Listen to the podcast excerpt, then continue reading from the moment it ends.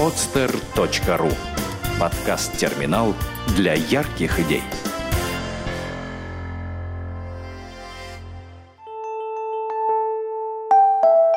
Все вместе. Первый подкаст о социальных проектах в России.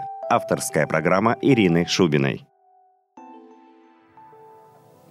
Всем добрый день. В эфире очередной выпуск подкаста «Все вместе». Подкаст «Все вместе» — это первый подкаст о социальных проектах в России. И сегодня у меня в гостях Александра Нацвина, пиарщик и организатор городских событий в Ярославле. Саш, привет. Всем привет. Мы сегодня с вами будем говорить про городские события, такие, которые вовлекают э, не только какие-то определенные целевые группы, но и создаются просто для жителей города. А, давай начнем с того, Саша, что ты расскажешь про себя, про то, чем ты вообще занималась, какой у тебя опыт, потому что он огромный, и я думаю, что а, ты можешь рассказать много интересного про проекты, которыми ты руководила или была там пиарщиком. А, в течение четырех лет я была пиарщиком проектов в сфере городской, э, современной городской культуры – это и а, креативные пространства, и события, и образовательные проекты. То есть спектр э, каких-то проектов наших очень большой, и я занималась везде э, пиаром, прессой, продвижением. Вот как-то так. Угу. А какими именно проектами? Ну, то есть вот есть, например, лифт-проект, да? Можешь рассказать, что это такое, что вы делали, потому что там очень много всего. Да, лифт-проект это такое э, сообщество в Ярославле, которое занимается э, курированием э, разных проектов, таких как, например, э, фестиваль современной городской культуры, архитектуры движения. Э, мы курировали большой обед в Ярославле. Мы открыли э, креативное пространство «Текстиль». Это первое, первый культурный центр притяжения людей в нашем городе. Это вот основные наши события, основные проекты. Угу. Если говорить про твою должность, про твои э, зоны ответственности, то чем в основном ты конкретно занималась в каждом из проектов? То есть вот если говорить лифт-проект, да, ты была официальным пресс-секретарем, что ты делала в основном, да, какие были твои функции, кто целевая аудитория лифт-проекта, потому что там много разных, да, и проектов, и разные целевые аудитории. А, начнем с целевой аудитории потому что от этого, собственно, мы дальше исходили. Это э, такие активные горожане, семьи. Э, нас интересовали разные слои населения, разных возрастов. На наши мероприятия всегда приходили и э, семьи, родители с детьми, и подростки, и бабушки с дедушками, и ну, абсолютно люди разных профессий. Вот, поэтому э, аудитория реально широкая.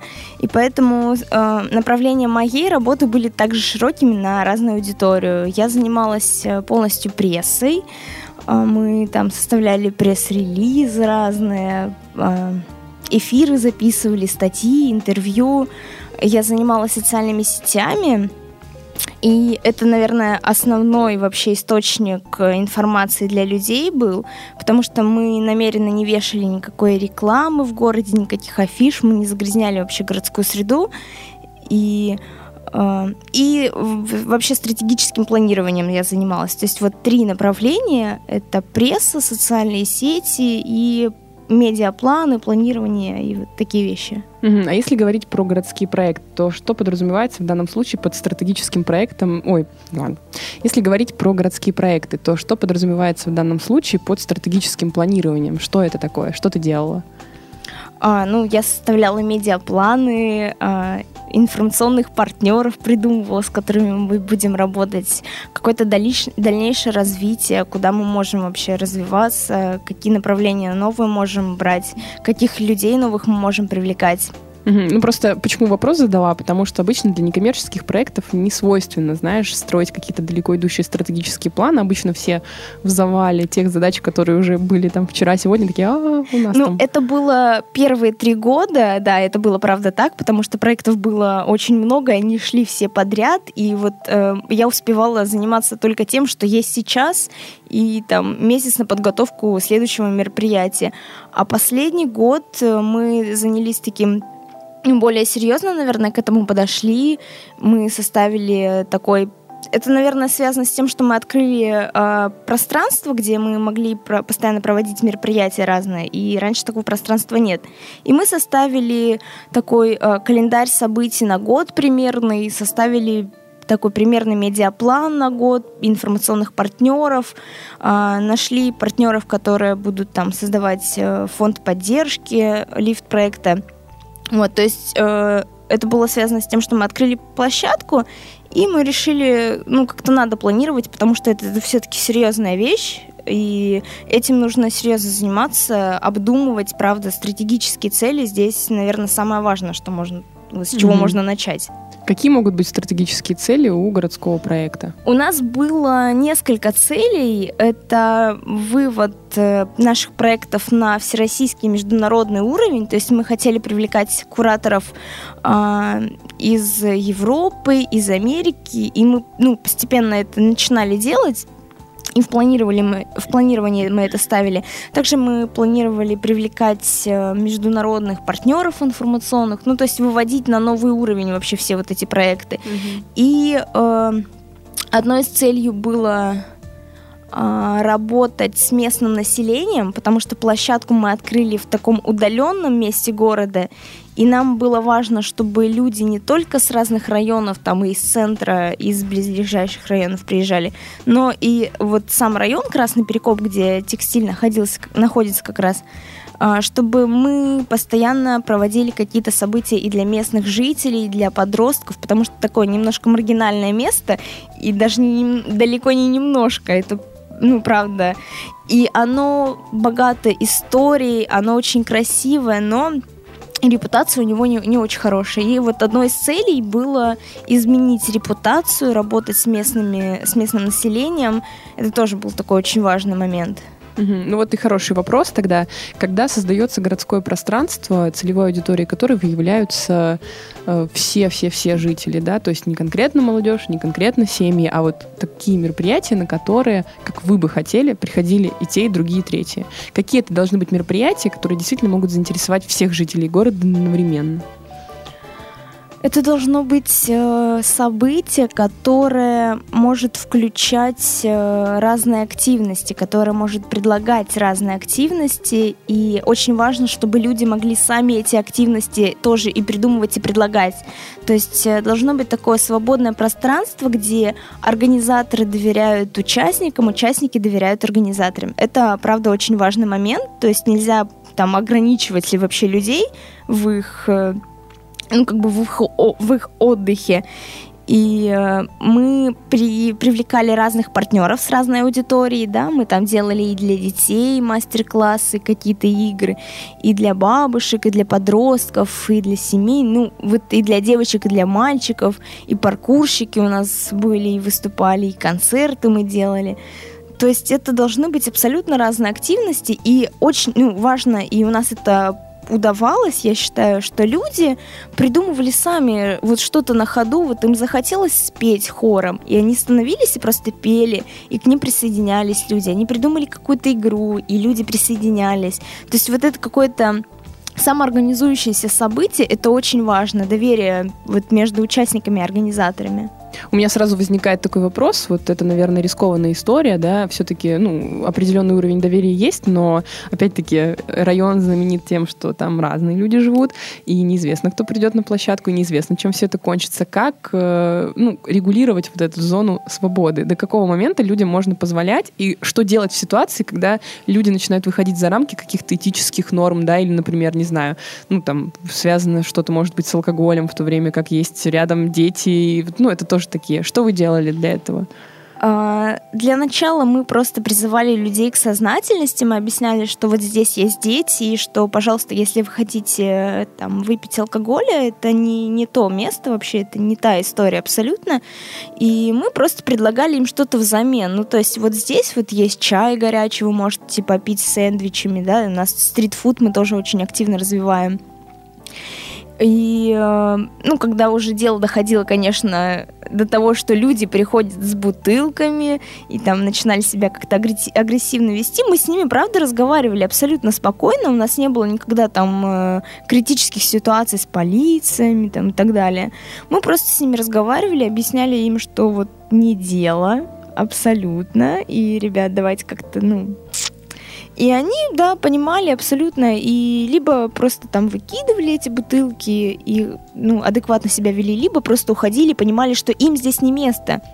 Ну, то есть, если им не интересна такая городская, просто городские выходные, такая вот активность, если им это не интересно, им хочется во дворе э, выпить чего-нибудь, ну, пожалуйста, да, мы не держим их никого, у нас э, ворота всегда открыты были для жителей. Угу.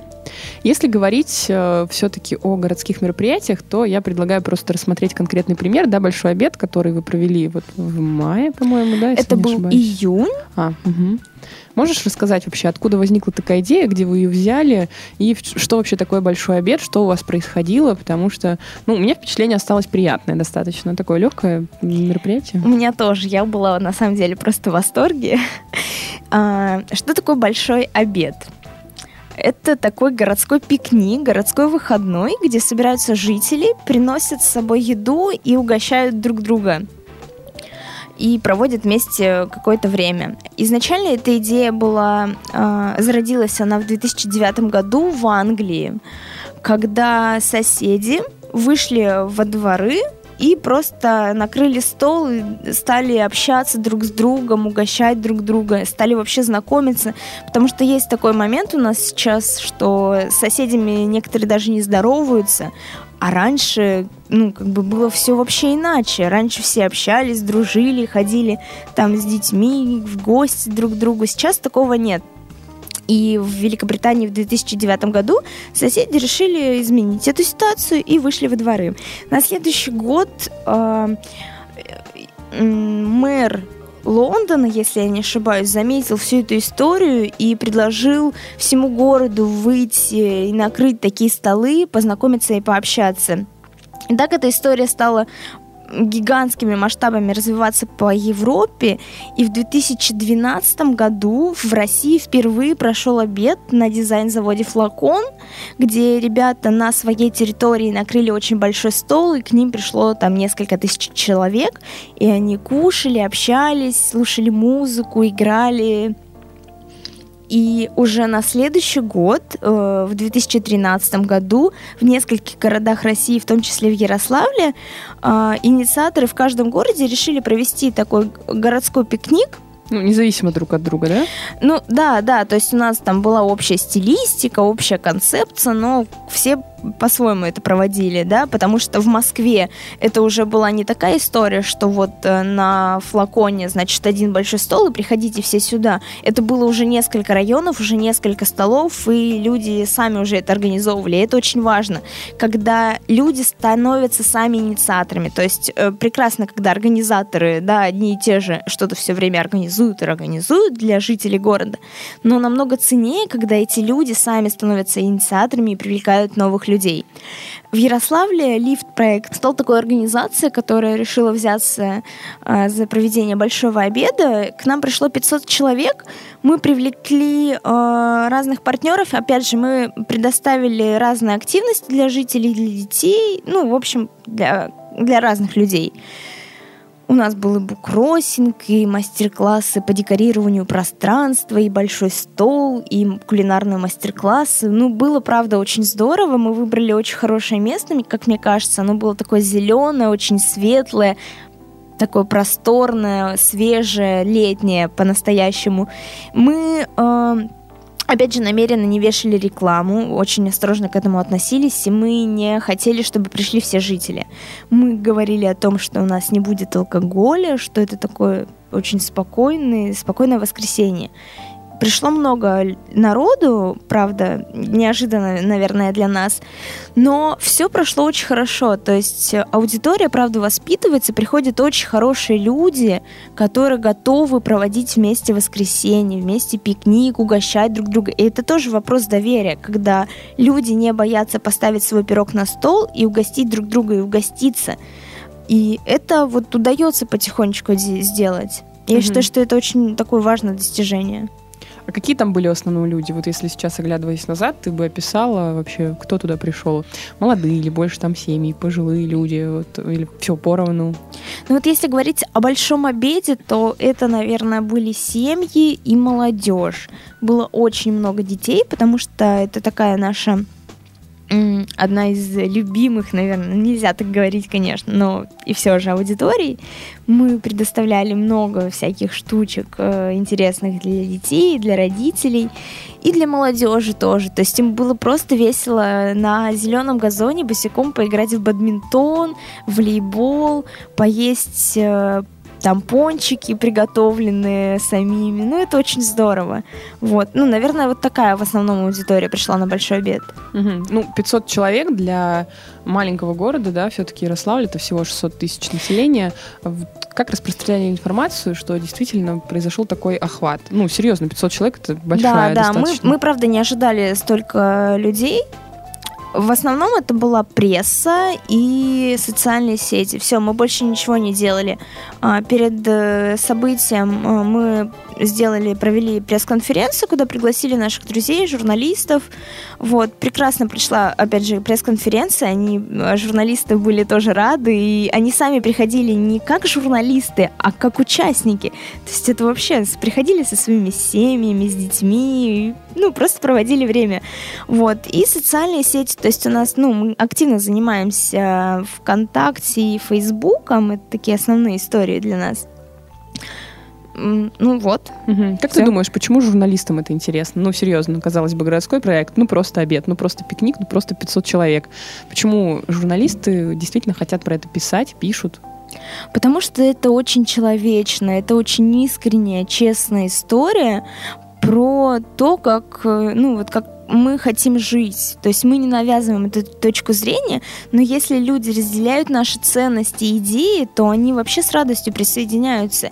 И журналисты очень любят такие проекты. Вот, ну, «Большой обед», правда, прошел в плане СМИ, прям с огр- огромным успехом пользовался. Угу. А что вы со своей стороны делаете, чтобы обратить внимание журналистов? Ну, то есть, условно, да, чтобы он проникся и пришел, он должен как минимум про это узнать. Вы работаете с пресс-релизами, у вас есть какая-то база уже наработанных контактов.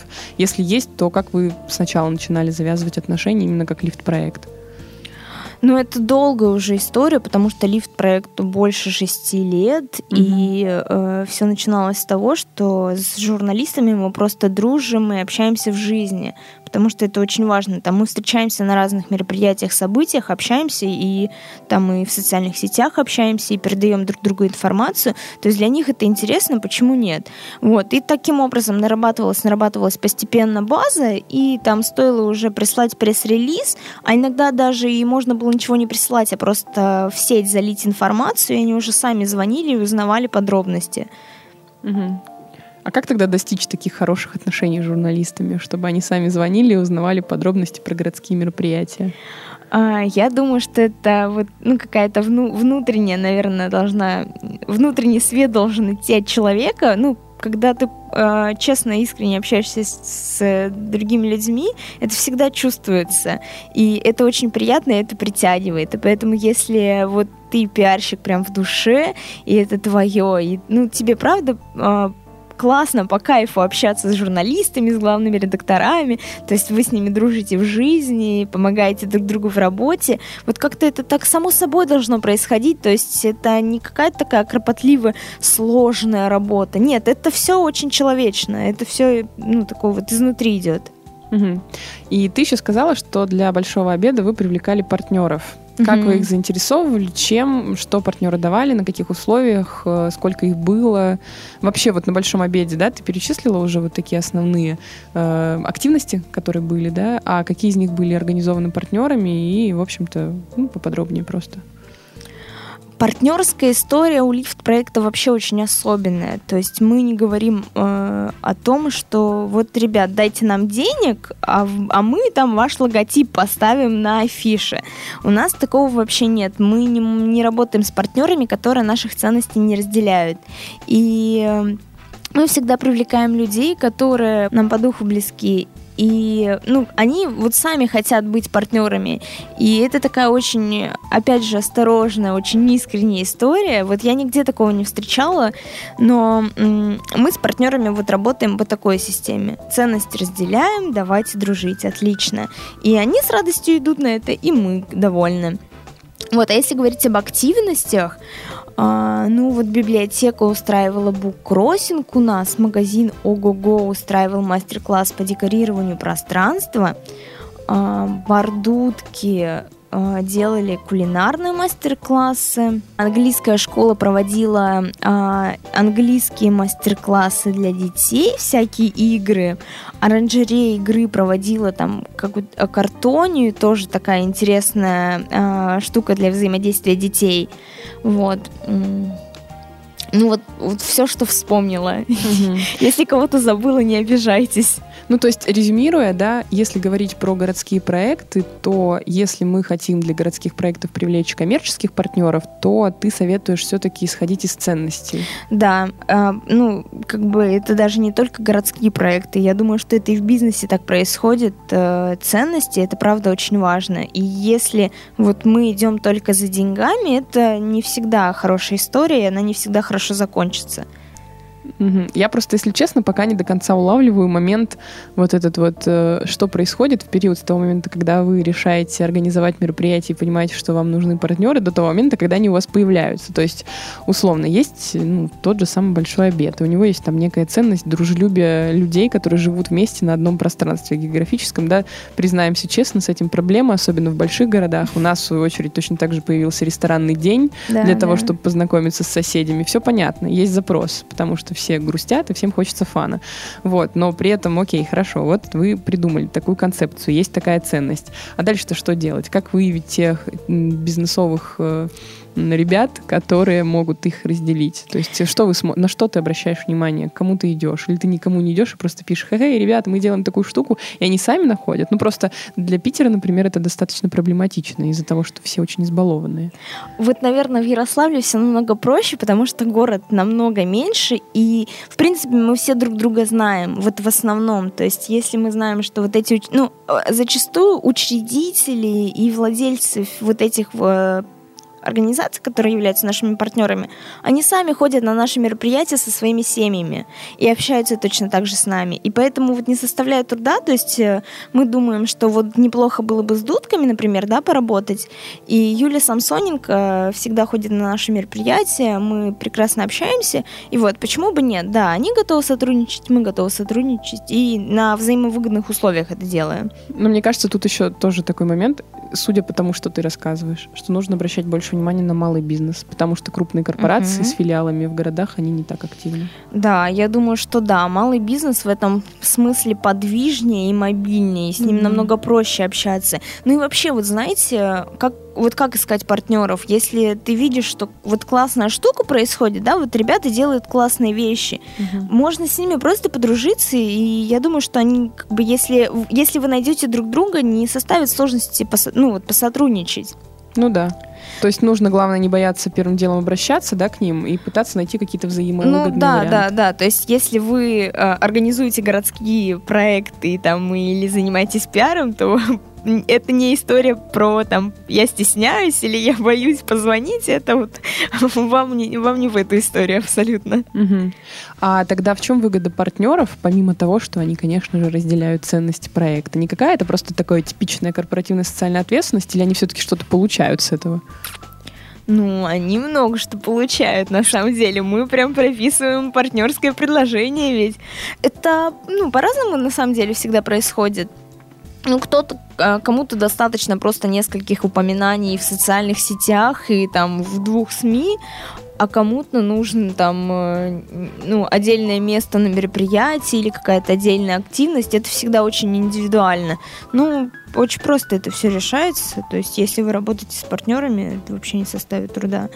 Угу. Но как ты считаешь вообще? То есть, понятное дело, что вся история с размещением логотипов и присволов, она уже в прошлом. Нужно, Конечно, да, да. Нужно как-то больше внедрять партнеров в сам процесс. Да, ну то есть мы на, на самом деле так и делаем, это какая-то интеграция, то, ну опять же, например, берем текстиль, мы приглашаем дудки э, делать там стритфуд. И люди видят, что да, это, это еда, вот это дудки, и они, они уже ну, вот буквально любят эти дудки, потому что это вкусно, это на текстиле, это так здорово, такая радужная, радужная история, замечательно все. Ну, вот это на самом деле очень важно для партнера, вот такие штуки получать. Угу. То есть в основном это все-таки пиар для них? Именно такой конкретный контакт с целевой аудиторией, я, касание? Я дум... Да, да, наверное, угу. да. Окей, а если говорить про вот присутствие в социальных сетях проектов, какой есть сейчас у городских проектов алгоритм? Что ты делаешь, чтобы как можно больше людей охватить? То есть вы какие-то партнерки заключаете с дружественными группами или какие-то, может быть, по э, Ярославлю тоже есть наверняка какие-то группы, где все, кто живет в Ярике, например, да?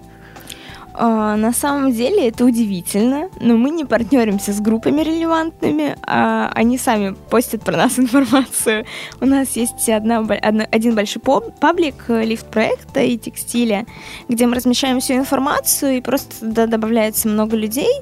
Вот, мы активно там э, ведем эту страницу, вот, и э, страницы, которым интересны такие городские события, они либо пишут мне, либо пишут другим организаторам, и либо просто репостят эту запись. Вот, то есть мы не ведем никаких э, вот таких э, махинаций по партнерству групп. Потому что в Ярославле не так, как в Питере с этим делом обстоит. Угу. Нет качественных э, пабликов таких, ну, которые были бы, наверное, э, с широким охватом аудитории. Угу. Ну, вот как мне кажется. Окей, а если тогда говорить про ведение группы, то что ты делаешь в группе, какую информацию размещаешь? Э, то есть, например, вы размещаете только свои проекты или вы пишете вообще про городские проекты в целом, про проекты своих друзей? Или, может быть, просто какую-то информацию о городе? Из чего состоит в основном контент-план? А, в основном это наши события, это наши проекты, фотоотчеты, информация про партнеров, а, там какая-то дополнительная информация, опять же, про нас. А, на своих личных страницах мы пишем э, и про дружественные события, про какие-то такие проекты. Вот. На, на, на основной странице мы этого не делаем. Угу. То есть там только наша информация и вот все. А в Инстаграме у нас другая немножко политика. Мы недавно появились в Инстаграме, и там мы выставляем фотографии города Ярославля угу. разных фотографов. И наш, ну, ну, то есть наши фотоотчеты, конечно же, и чтобы заполнять ленту, мы э, берем у фотографов красивые очень фотокарточки и вот постим их. И очень хорошо это, кстати, прокатывает. Угу. Вот, то есть, ну, такая политика в Инстаграме тоже интересная. А хэштеги продвигаете какие-то? Нет. У нас есть основные хэштеги, но по хэштегам мы мало работаем. Ну, это, наверное, еще потому, что такая целевая аудитория, мне кажется, да, Ярославль да, не сильно все да. на эту тему. Ну, помещает. то есть э, людям нужно объяснять, что такое хэштеги для начала, а уже... Ну, молодежь пользуется, семьи там и там более старшее население, они даже не знают, что это такое. Ну да. Ну, просто видишь, еще вам удачно повезло с месторасположением. Вы очень рядом с Москвой, и вы можете видеть оттуда какие-то идеи, извлекать сюда. И молодежь вся тоже, в принципе, на Москву ориентируется. Да, да, да. То есть молодежь вообще в теме. Им не составляет труда найти какую-то информацию про события, еще что-то. Ну, все, все очень просто, правда. Есть несколько пабликов, есть вот, ну, все, все очень тесно, все друг про друга все знают. Угу.